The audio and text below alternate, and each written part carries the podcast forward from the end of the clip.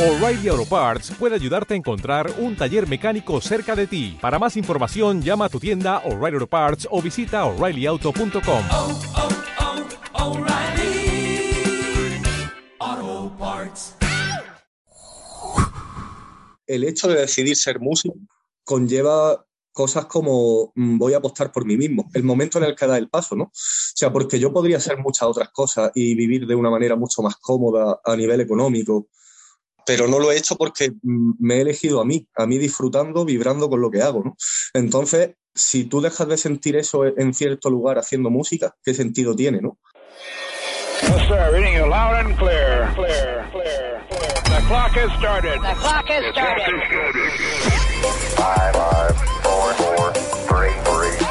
Yes,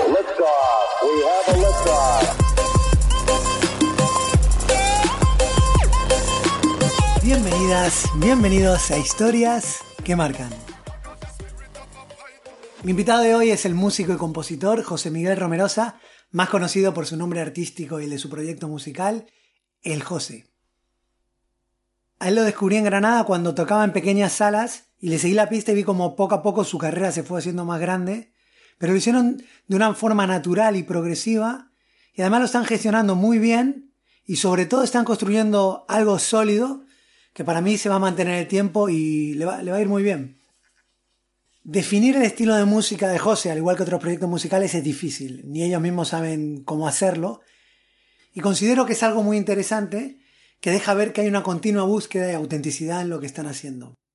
Y de todo esto y otros temas también muy llamativos es lo que hablamos hoy en el episodio número 31 de Historias que Marcan con el José. Ahí vamos. Lo primero, encantado, no, no te conocía y, y muchísimas gracias por dedicarme un poco de tiempo y estar en el podcast. Igualmente. Un placer. Me comentaba María que, que estabas grabando, estabas con tu disco grabando, aprovechando este tiempo para grabar temas. ¿En qué momento estáis? Pues estamos casi acabándolo. Estamos ahora en un momento de, bueno, me he tenido que subir justamente pa- para el tema de la entrevista porque, Gracias. Gracias. ¿eh? porque estaba- estábamos ahí abajo ahora mismo liados y llevamos dos semanas sin parar. Y estaremos, pues yo que sé, a un 80% o algo así de acabarlo, de, de, de disco realizado, ¿no? Eh, nos quedarán como unos 3-4 días para terminar la grabación. Ah, sí, qué bien, qué bien, avanzado. Estuviste lanzando algunos temas, ¿no? Cambiemos, eh, voy a inventarme un Eso camino. Hemos lanzado dos canciones y eh, lanzaremos una tercera antes de, de sacar el disco ya completamente. Sí. Y, y la verdad es que muy bien, o sea, la, la aceptación y cómo han, han gustado y además el, el número también de visualizaciones ¿no? de, o de seguimiento que tienen las canciones, que no- nos esperábamos un poquito menos, la verdad. Y, y nos estamos sorprendiendo bastante, así que estamos contentos con el resultado por ahora. Fenómeno, me alegro. De, de hecho, lo vi que, bueno, ya, habéis batido 200.000, eh, no lleva tanto tiempo. eh. Claro, va, ahí ha, co- ha cogido una, una constante interesante, ¿no? Qué bien, qué bien. Eh, José, te quería preguntar, porque tú te, trabajas bien las letras, aparte obviamente de, de- de la música. Eh, todo esto que estamos viviendo, ¿te está despertando algo a la hora de, de componer, de, escribir? Pues, a ver, yo en principio pensaba que no, porque hubo un momento en el que todo el mundo no- nos preguntaba, no solo a mí, sino a los músicos en general, que yo recuerdo de hablar con colegas de esto, ¿no? Sí, sí. Y, y nos preguntaba mucho la gente que, que si está, o sea, no, más que preguntar era como que eh, decían, pues estaréis sacando muchas canciones y escribiendo un montón con todo el tiempo que tenéis ahora para esto, ¿no? Y realmente no era tan así, ¿no? Porque, mm, eh, claro, o sea, yo soy de los que piensan que para que la creatividad de alguna manera se despierte, eh, tiene que alimentarse con cosas, no solamente con tiempo, ¿no? Entonces, pues ahí teníamos mucho tiempo, pero estábamos, estábamos en- encerrados en una casa, ¿no? O sea, no, estaba, no estábamos viviendo las cosas o, acercándonos a esos estímulos que hacen que la canción, pues de alguna manera se despierte, ¿no? Y yo pensaba que, que no iba a sacar nada de todo esto, pero sí que he sacado una canción que, que además va a entrar en el disco este y que para mí es de las canciones más especiales que he escrito, o sea que por lo menos una canción que me gusta mucho sí que he sacado de aquí. Fenómeno, fenómeno. Todavía no, no la lanzaste por lo que veo, ¿no? ¿Cómo? No la lanzaste aún la canción. Eh, la canción no, eh, pretendemos que sea la siguiente que salga. Antes de sacar el disco, eh, queremos que sea la, la- la próxima canción antes de lanzar el disco entero, porque además coincidimos casi todos en que es la canción que tiene más, más potencia emocional y, y que más nos emociona a todos. Así que creo que va a ser esa la próxima que va a salir. Qué bueno, qué bueno. Mira, José, el otro, justo, justo ayer, no sé si, si lo viste, eh, lanzaron en la televisión el, el documental de Pau que grabó con, con Évole. Pues tengo muchísimas ganas de verlo, pero no lo he visto todavía. O sea, me han contado cosas. Eh, bueno, mis padres, por ejemplo, que lo vieron hace poco, me, me comentaron un poco sobre el documental y me han dado más ganas de verlo todavía. Además, yo siempre he sido muy admirador de Pau Donés y, y tengo muchas ganas de verlo por eso.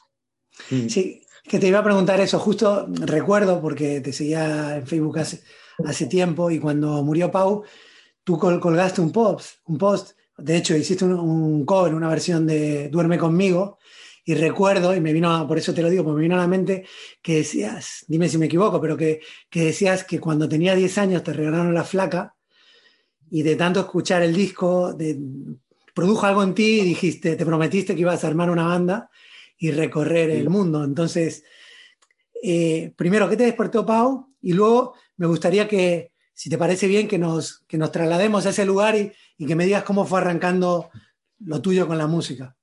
Pues, a ver, yo creo que el disco de La Flaca me, mm, me pilló en una época en la que yo todavía era un niño, pero ya estaba empezando a, a descubrir un poco, digamos, música por mí mismo, ¿no? Ya no era solo escuchar la música que, que ponían en mi casa, ¿no? O que, que estaba muy bien, ¿no?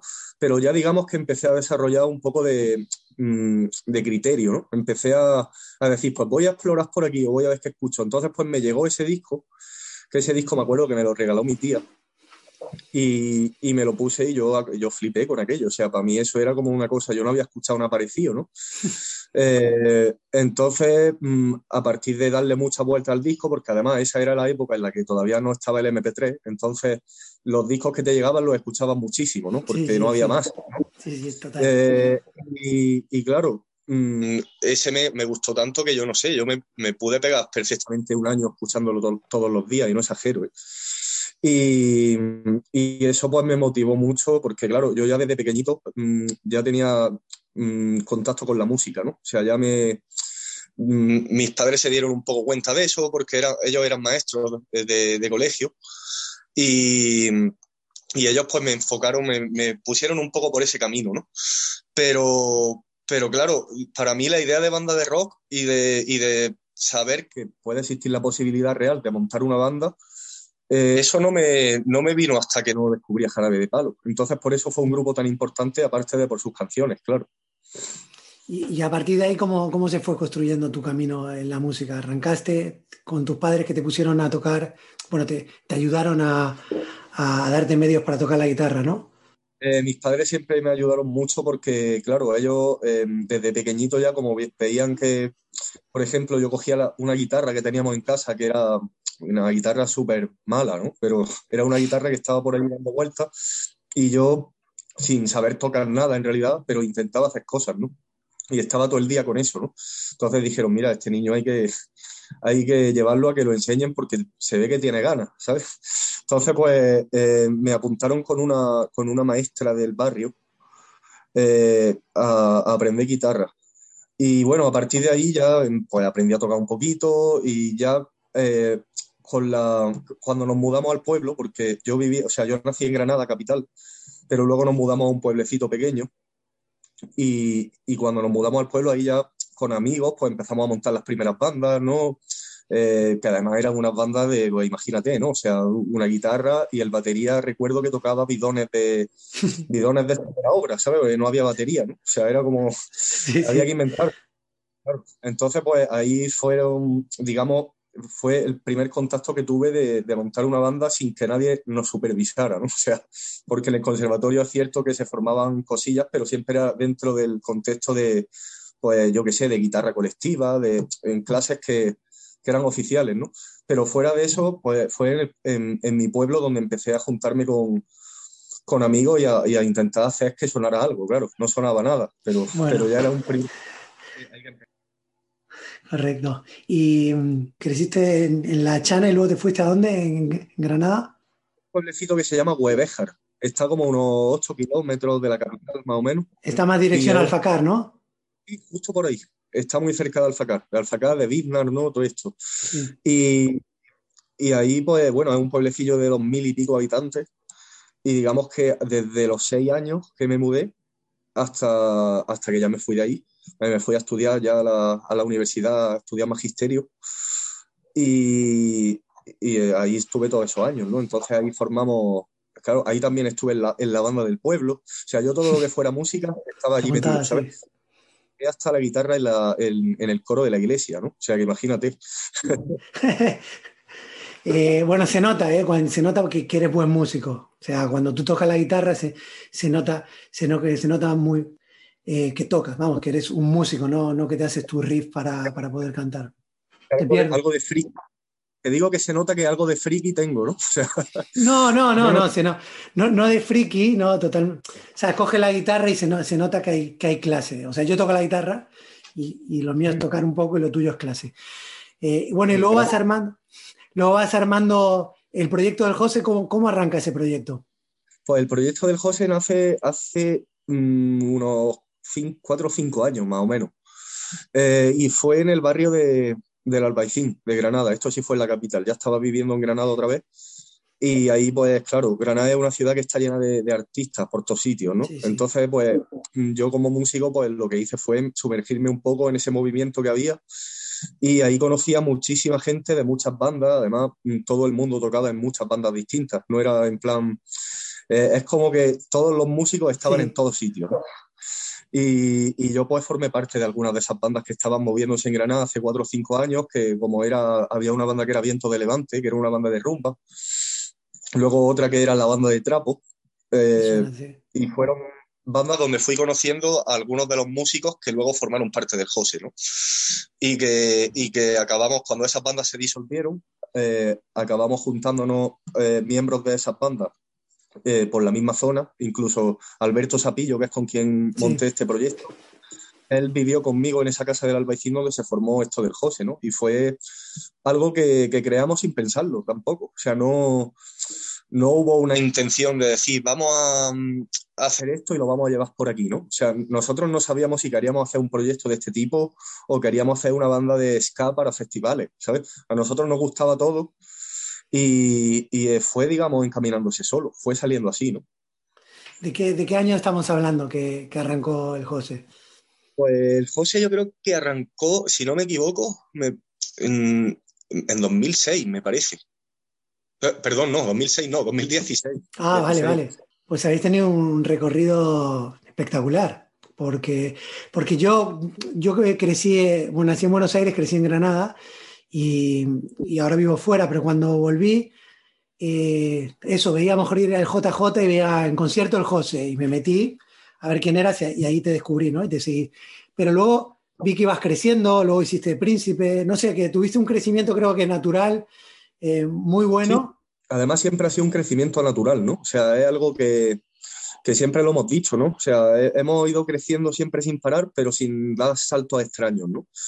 Entonces, eso está guay porque también, mm, digamos que, que lo va asimilando también de una forma natural, ¿no? O sea, no hay, no hay nada que nos desconcierte, sí, por supuesto, que nos sorprenda, porque, porque es sorprendente que al final mm, haya gente que, que cuando va a dar un concierto se llene y, que- y- te cante las canciones, ¿sabes? Eso es algo que no ser. Pero, pero sí es cierto que tampoco, no ha sido un...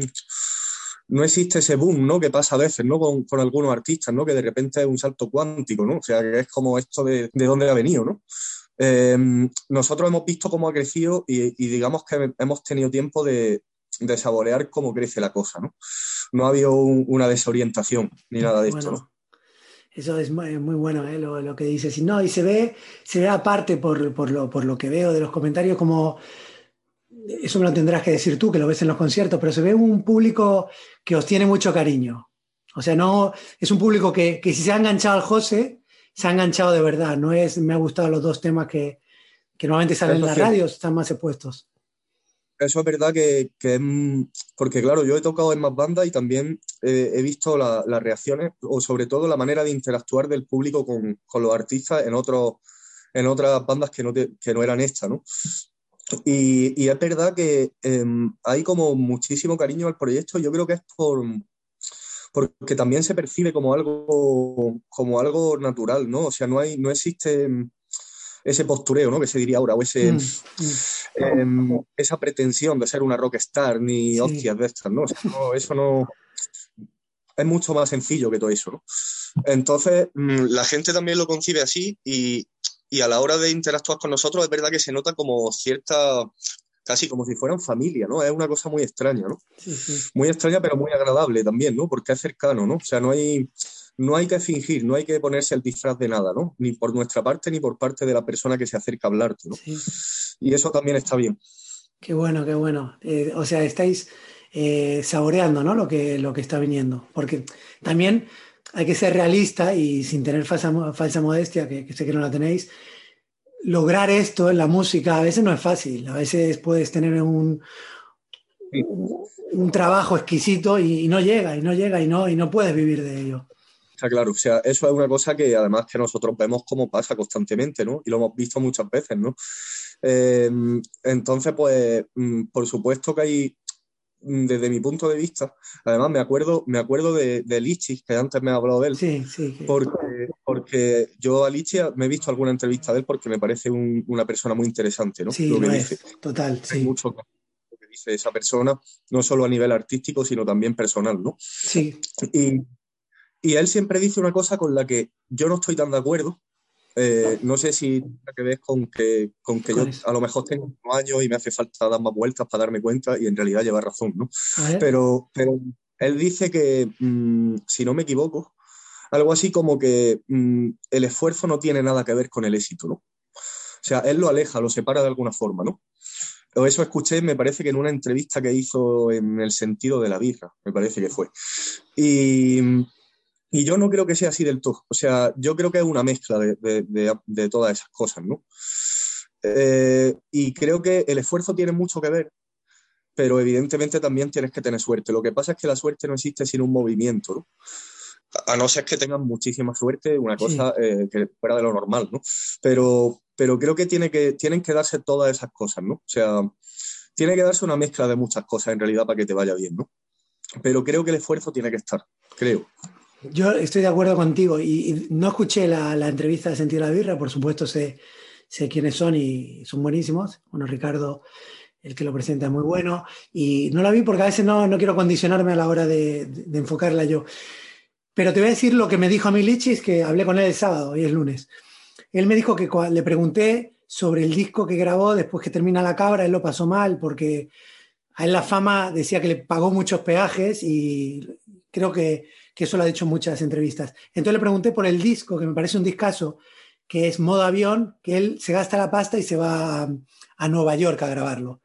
Y dice que habla con Joe Blaney, que yo tampoco conozco mucho, pero justo Joe Blaney fue el que le grabó a los Rodríguez, si no me equivoco, Palabras más, palabras menos. Y ese disco, Palabras más, palabras menos, fue como para ti la flaca, para mí ese, ¿no?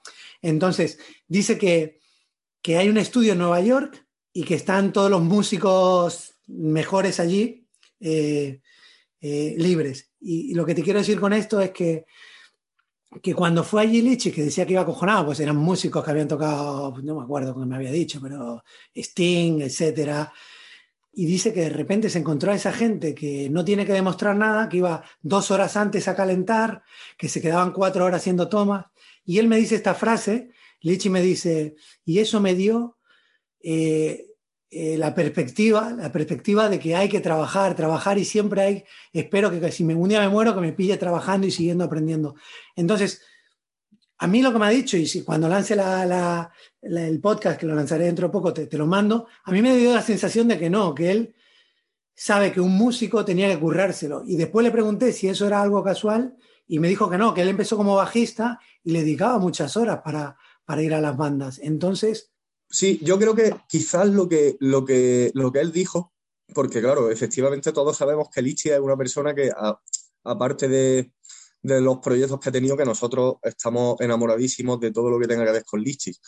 Eh, pero puede que a lo mejor ahí se refiere a- no, no a que el esfuerzo no era necesario, sino, a que el- esfuerzo no estaba vinculado directamente a la fama. Creo que, a ver, es un poco un matiz muy pequeñito.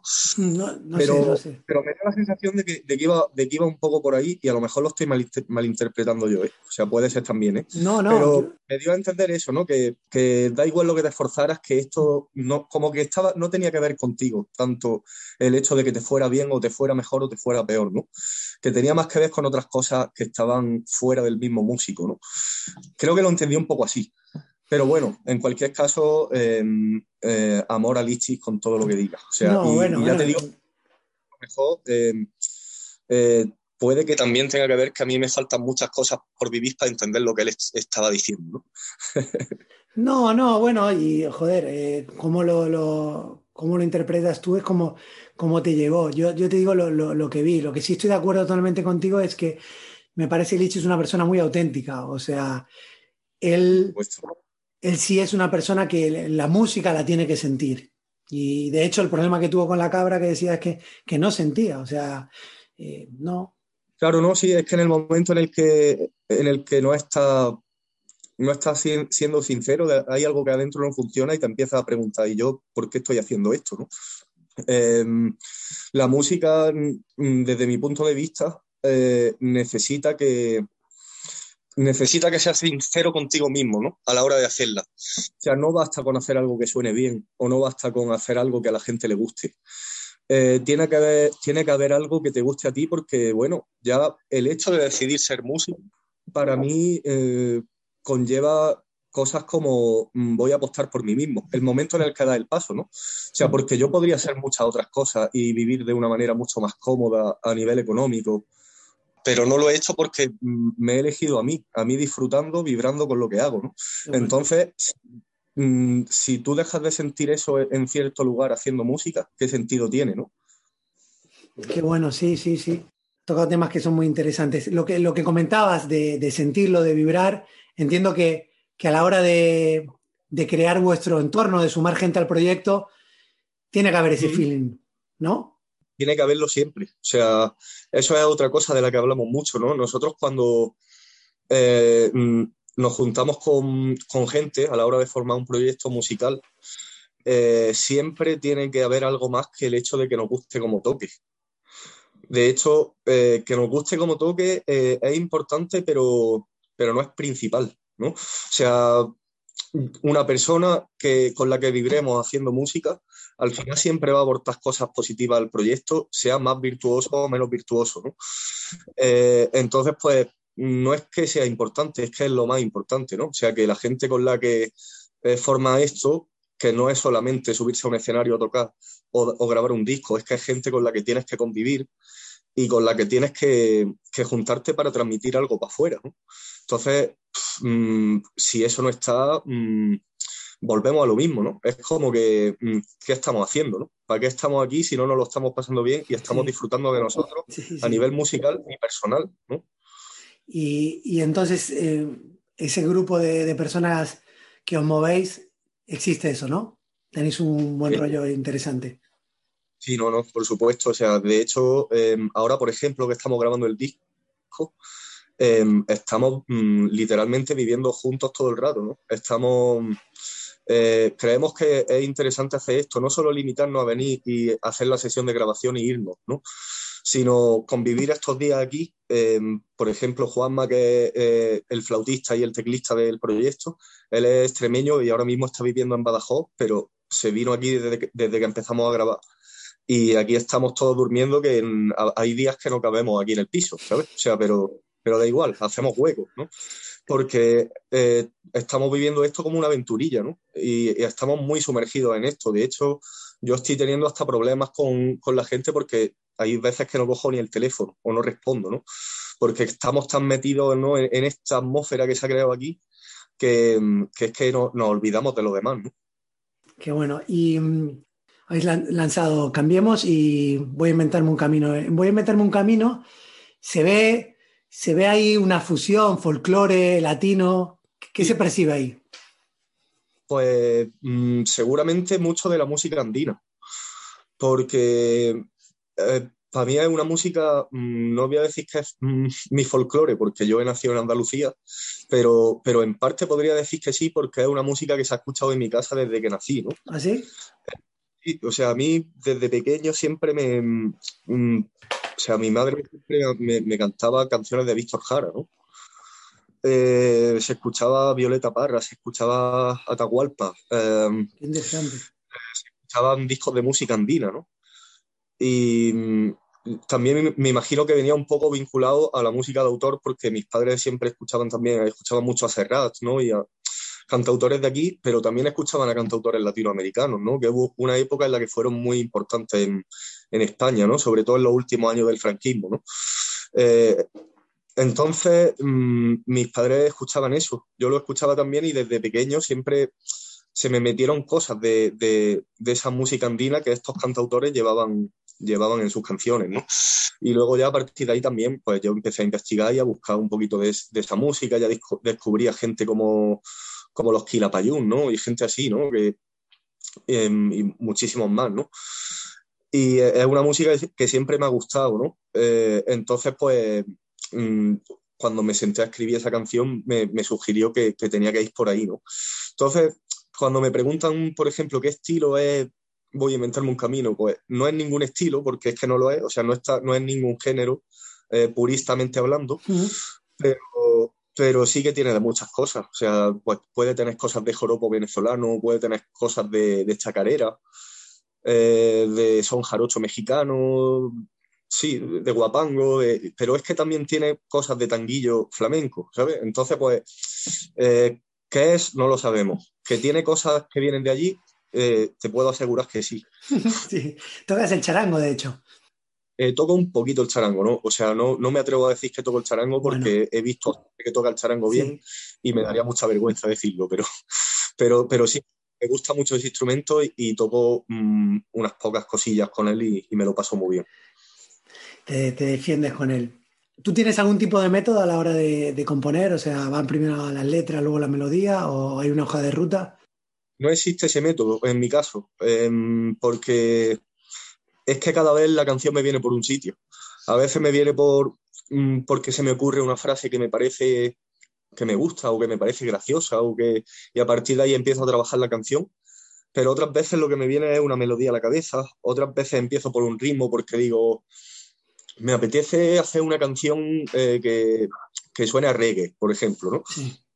Entonces, pues me pongo a, a tocar cosas encima de un ritmo reggae y, y, a, y a partir de ahí surge un tema. Y luego, pues, pues me puede venir también de, directamente de, de una situación, que, de algo que viva, ¿no? Algo que viva y que, me, y que me haga empezar la canción con todas las cosas a la vez, ¿no? Que también me ha pasado.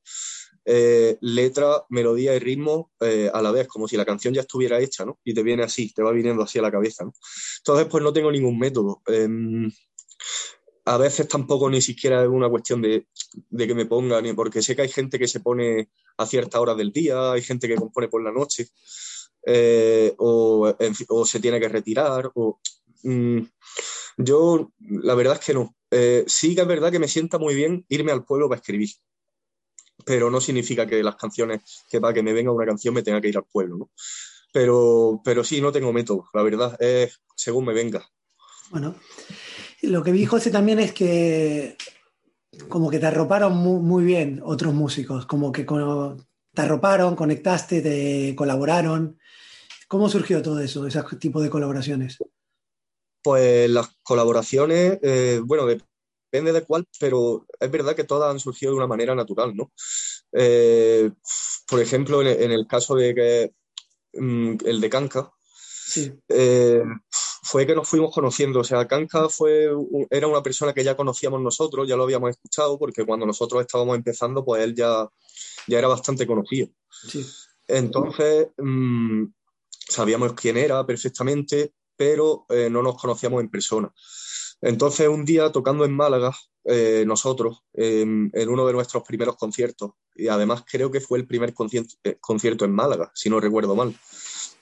Eh, ellos, eh, Kanka y Manning, eh, que Manning es el, per- el percusionista de Kanka, eh, aparecieron por allí como público, porque ellos ya nos habían escuchado nos habían escuchado también, no, lo- no teníamos ni idea, pero aparecieron por ahí y nos sorprendimos, ¿no? Porque fue como, como hostia, ¿no? O sea, que este tío, ¿no? Que, que- que tiene que estar ahora mismo seguro que ocupadísimo, ¿no? Porque ya es que le iba muy bien, ¿no? Eh, y, y se ha tomado la molestia de venir aquí a vernos a un concierto en el que además habían 10 personas solo, ¿sabes? O sea, vinieron 10 personas a ver y dos eran Kanka y Manning, ¿no? Y eso nos, hizo un montón de ilusión, nos alegró un montón y, ahí nos conocimos y ya a raíz de ahí pues surgió la colaboración, ¿no? Y, y luego pues con el resto de colaboraciones ha sido, ha sido igual, más o menos. O sea, nos hemos cruzado, nos hemos llevado bien y en algún momento hemos dicho, vamos a hacer algo juntos, ¿no? Entonces, pues, pues sí, y claro que considero que tengo mucha suerte con, con esto, ¿no? Porque esta es la parte de la suerte, ¿no? O sea, el, el hecho de que, em, lo que decíamos antes, ¿no? Tú te esfuerzas en el momento en el que vas con una guitarra a, a tocar a un garito en Málaga Mm. eh, sin saber quién va a venir a verte y probablemente vengan 10 personas, ¿no? Sí. Pero el hecho de que sea Kanka el que aparezca por allí y a partir de ahí eh, surja una cosa como grabar la canción de un solo corazón, eh, eso sí que tiene algo de suerte.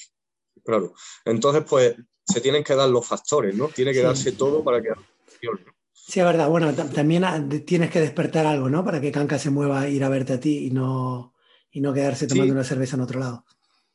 lo que la parte de la suerte que considero de eso es que mm, ha dado la casualidad de que eh, a Kanka se le ha despertado algo al escucharme, pero es que podría no haber sido así, ¿no? O sea, entonces eso también es, mm, es, es guay, ¿no? Que pasen estas cosas que tan, tan inexplicables, ¿no? Y a la vez tan sencillas, ¿no? O sea, es que es simplemente eso, ¿no? Nos acercamos a lo que nos gusta, nos vamos atrayendo y, y al final pues acaba haciendo cosas interesantes, ¿no?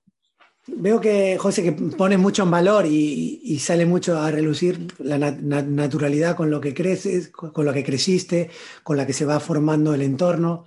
Conoces a Kanka, la sencillez, y eso creo que también refleja dentro de tener unas letras buenas. Dime si me equivoco, no tenéis una letra que jugáis a, que no se entienda la ambigüedad, a, ir a otro nivel. Creo que son unas letras eh, aptas para todo el mundo y por eso no, no, no tiene que quitarle profundidad a las letras. Eh, no, eh, de hecho, eh, para mí es muy importante que se entienda. O sea, que se entienda. a mí me gusta, mm, digamos, lo que intento transmitir me gusta que se entienda bien, sin que se tenga que hacer un esfuerzo excesivo, ¿no? Ni un esfuerzo mental ni espiritual, ¿no? Tampoco, ¿no? Entonces, eh, eh, creo que eh, yo antes escribía de una manera un poco más cerrada, quizás, porque siempre he tenido influencias de, de, de poetas que a mí me encanta, ¿eh? Cuando leo o cuando escucho a alguien que juega mucho con, con los recursos, ¿no? O que, o que utiliza una metáfora compleja, ¿no? O que mm, me encanta porque al final es una manera de, jugar con las palabras, ¿no? Y al final esto es un juego, ¿no? Lo, lo de escribir, para mí lo entiendo así, ¿no? Pero mm, hubo, un, hubo un momento en el que dije, eh, lo que más me apetece ahora mismo es que se entienda lo que quiero decir, ¿no?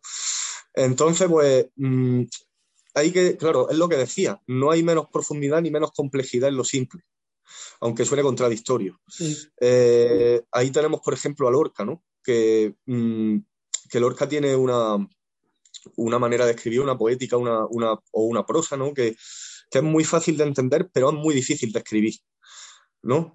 Eh, porque, claro, hay que decirlo de esa manera, de esa manera sencilla, pero es una manera sencilla que en realidad es muy compleja. Sí, es muy compleja porque requiere de profundidad y requiere de vivir y de sentir eso de esa manera tan especial y que, y que no es nada fácil de, de decirlo, ¿no?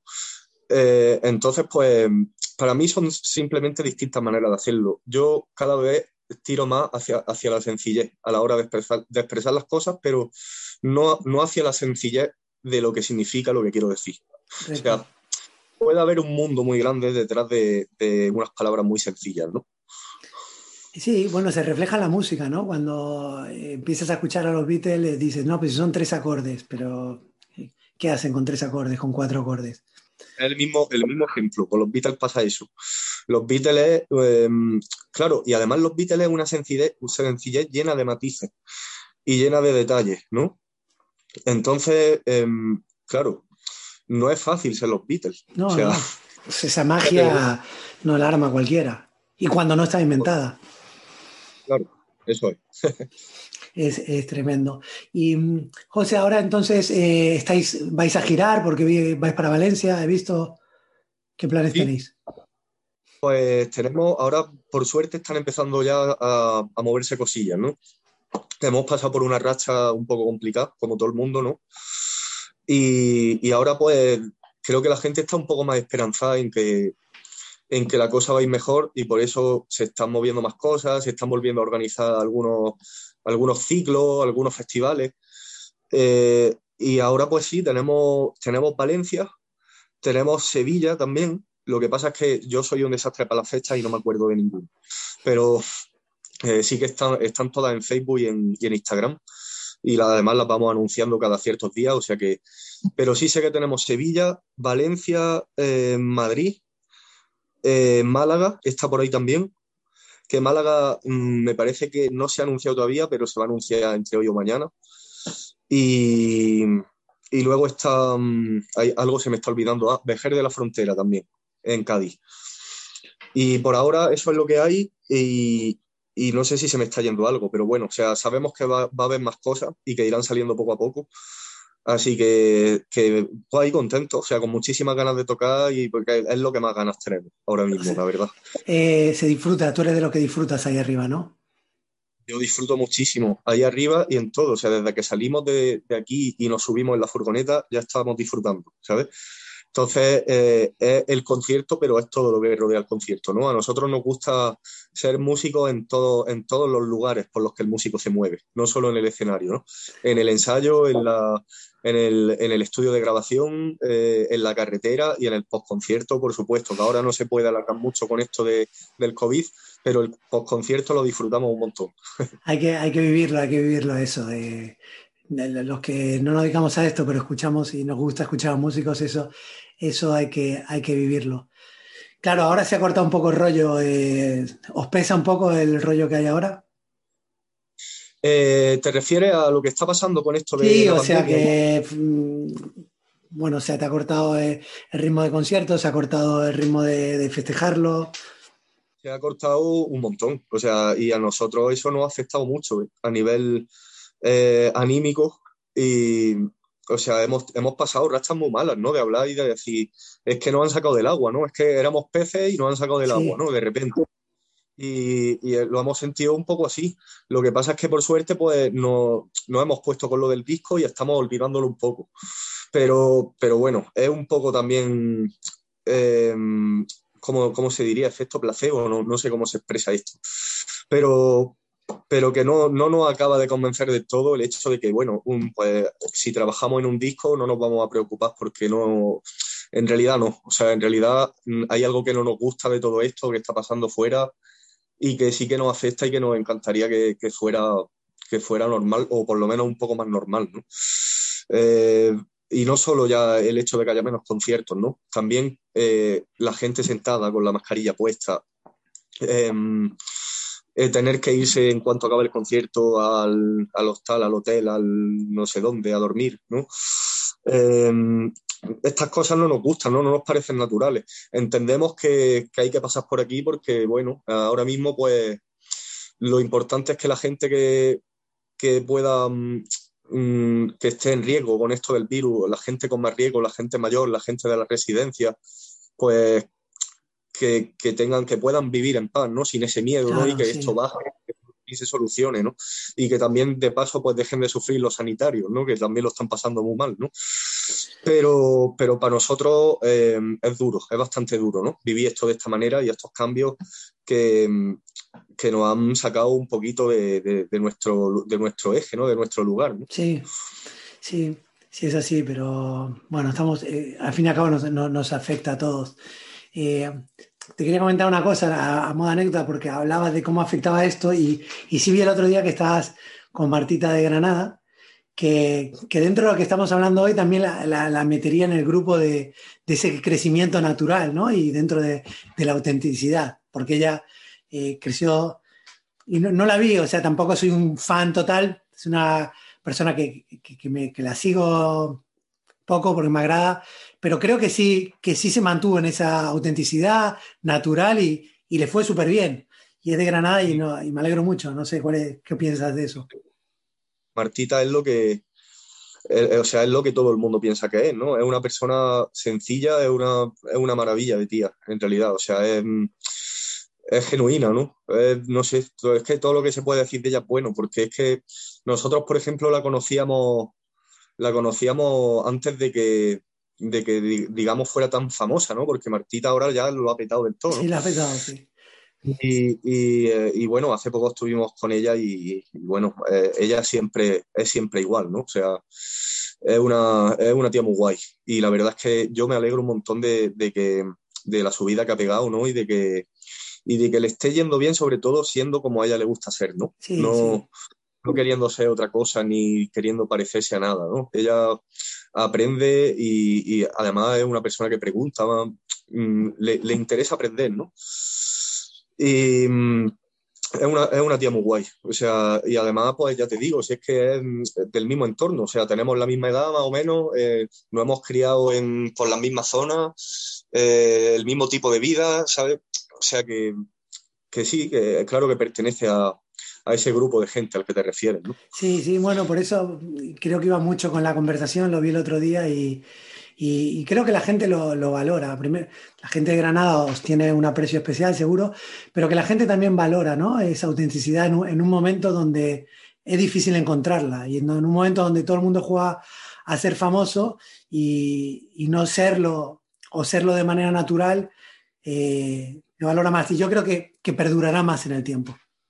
Claro, eso es lo- a lo que me refería antes, ¿no? A la rockstar, ¿no? Al, al- a esa idea de que, de que existe un prototipo de famoso que, o, o ciertos comportamientos que son co- comportamientos de famoso, ¿no?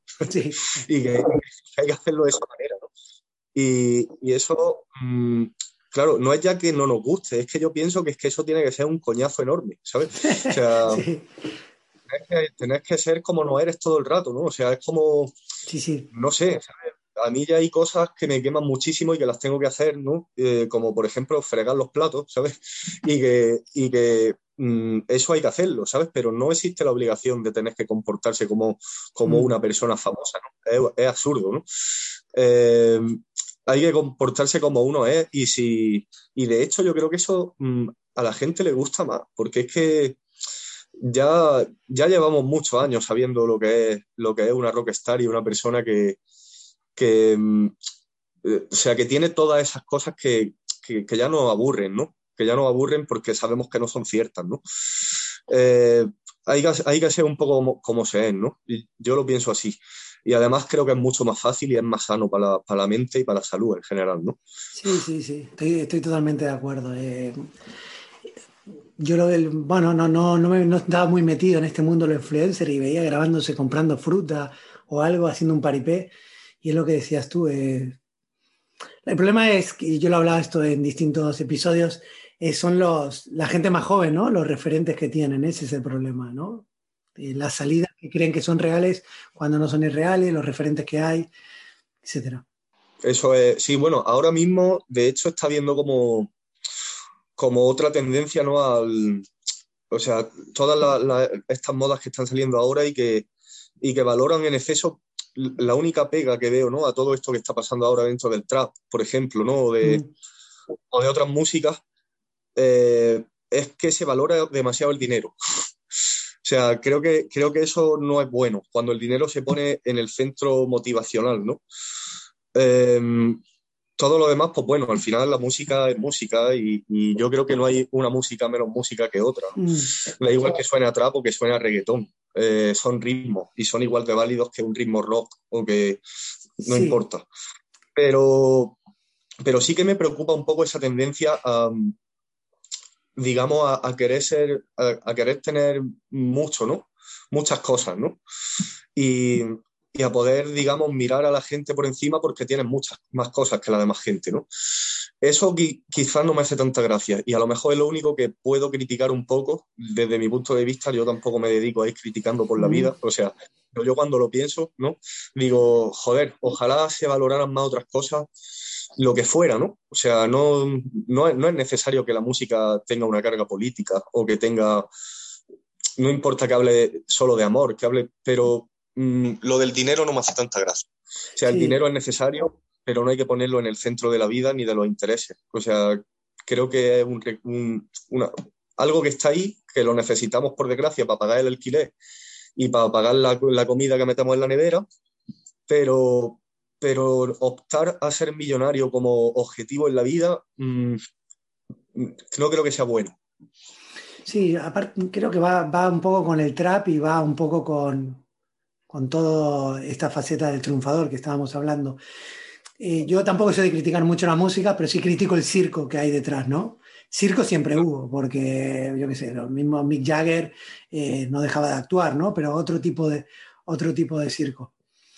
Pero es, es, es como lo comentas tú. Y mm, hablando ya, y no te voy a quitar mucho más tiempo, como referentes, eh, ¿quiénes fueron y quiénes son tus, tus referentes, si tienes alguno, o quién es inspiración para ti? Pues referentes tengo muchísimos, o sea, no es que tenga alguno, es que mm, yo creo que casi todo lo que me gusta y escucho para mí son referencias. Hay gente que he escuchado más, gente que he escuchado menos, pero claro, estas son las típicas preguntas que puedo no, no terminar nunca, ¿no? O sea, porque, porque es que son muchísimos, es que a mí todo lo que me provoque algo por dentro, eh, para mí ya es referencia.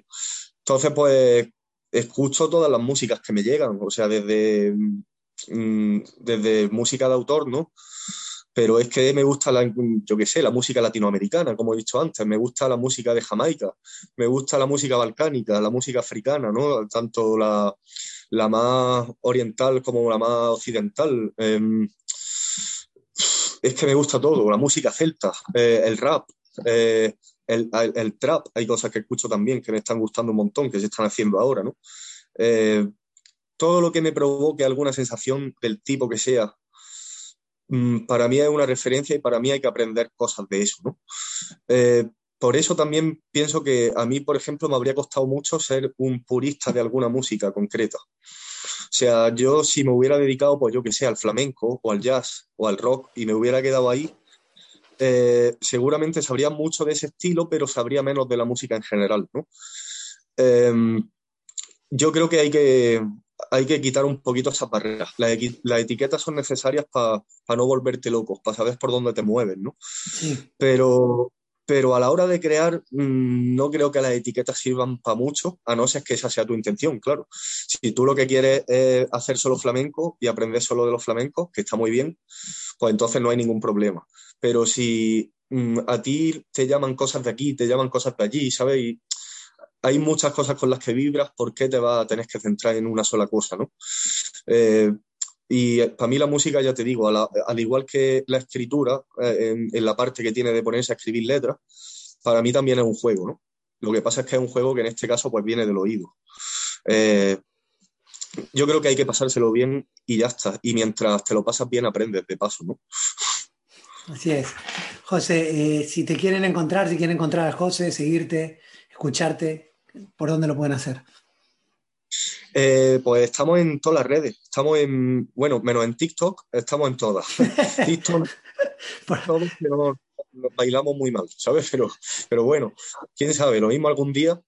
Pero ahora mismo estamos en, estamos en Facebook, estamos en Instagram, estamos en Twitter también y luego en todas las plataformas de, de música. O sea, estamos en, en- ya no se llama iTunes, ¿no? Ahora es, o sí, Ahora- ahora, es Apple Music.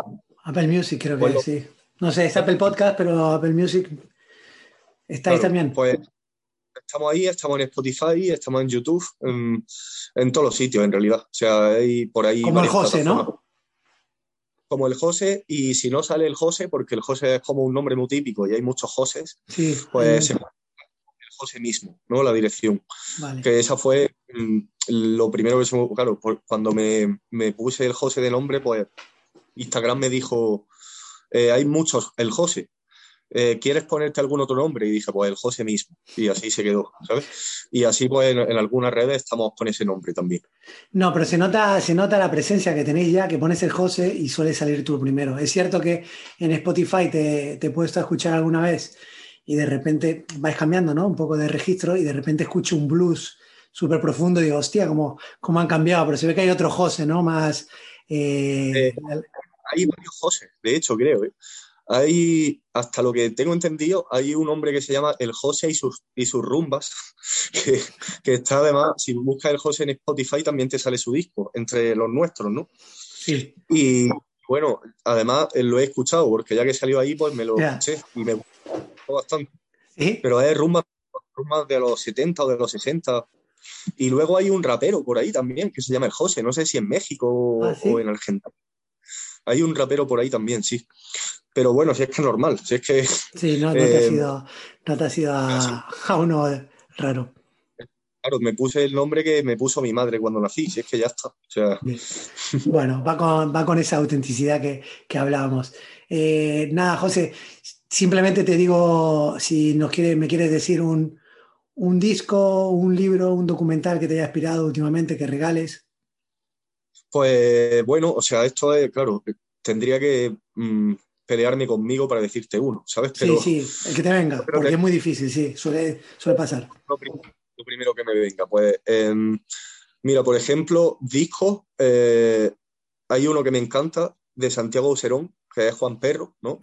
Sí, Eh, el- el- realmente es de Juan Perro, o sea, eh, está con el nombre de Juan Perro, ¿no? Que es el disco de Río Negro, que, que es un disco que desde que salió, hace unos cuantos años ya, me lo he escuchado muchas veces, pero me lo sigo escuchando, ¿no? Porque me ha marcado bastante y me parece súper bonito las canciones, eh, cómo escribe, es una persona a la que he admirado siempre también, ¿no? Eh, luego de, de libros, pues eh, yo estoy leyendo ahora mucho a, a no sé ni, se, ni se, se pronuncia así.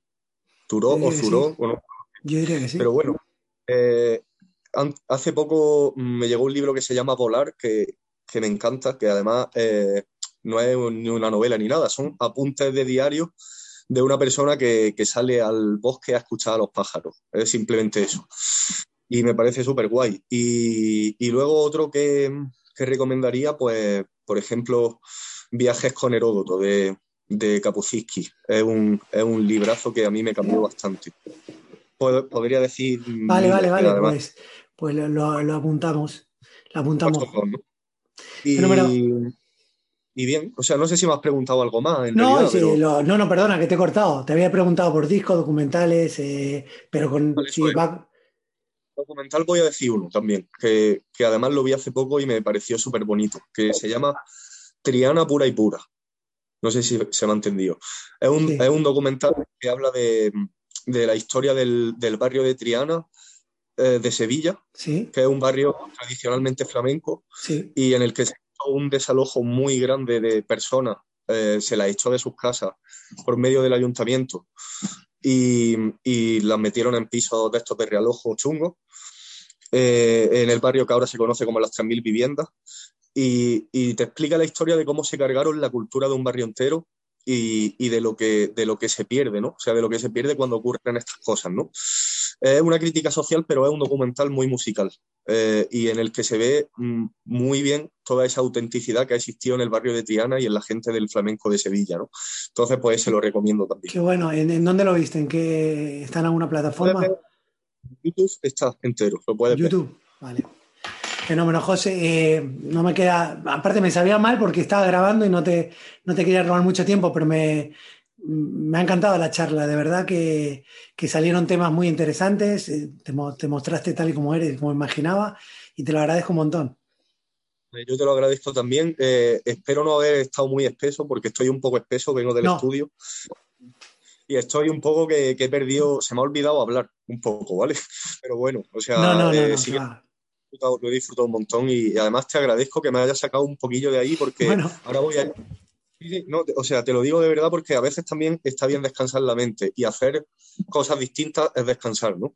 Y ahora pues seguramente esto me va a venir bien. Ahora voy a bajar con una energía distinta y, y con, la- con las pilas un poquito más cargadas. Así que te lo agradezco. No, no, pues, ostras, pues muchas gracias. Me ya me has alegrado porque, porque estabas que, que no quería cortarte el rollo de, de la grabación. No, y, y sobre lo que decías, has estado muy fluido, elocuente, ha, ha estado muy bien, de verdad. Qué bien, muchas gracias.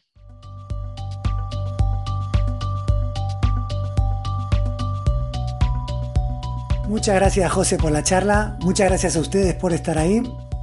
Y si te gustó y quieres ayudarnos a que llegue más gente, ya sabes, compártela en tus redes y suscríbete en Spotify, Podimo, Google Podcast, cualquier plataforma donde escuches tus audios y también en YouTube, si lo prefieres, para no perderte las próximas historias que se vienen.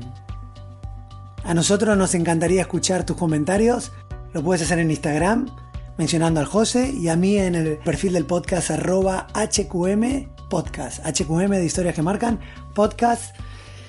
Y en Twitter soy André Frenchelli, arroba a con dos L's y latina. Muchas gracias por estar ahí, nos vemos en el próximo episodio de Historias que marcan.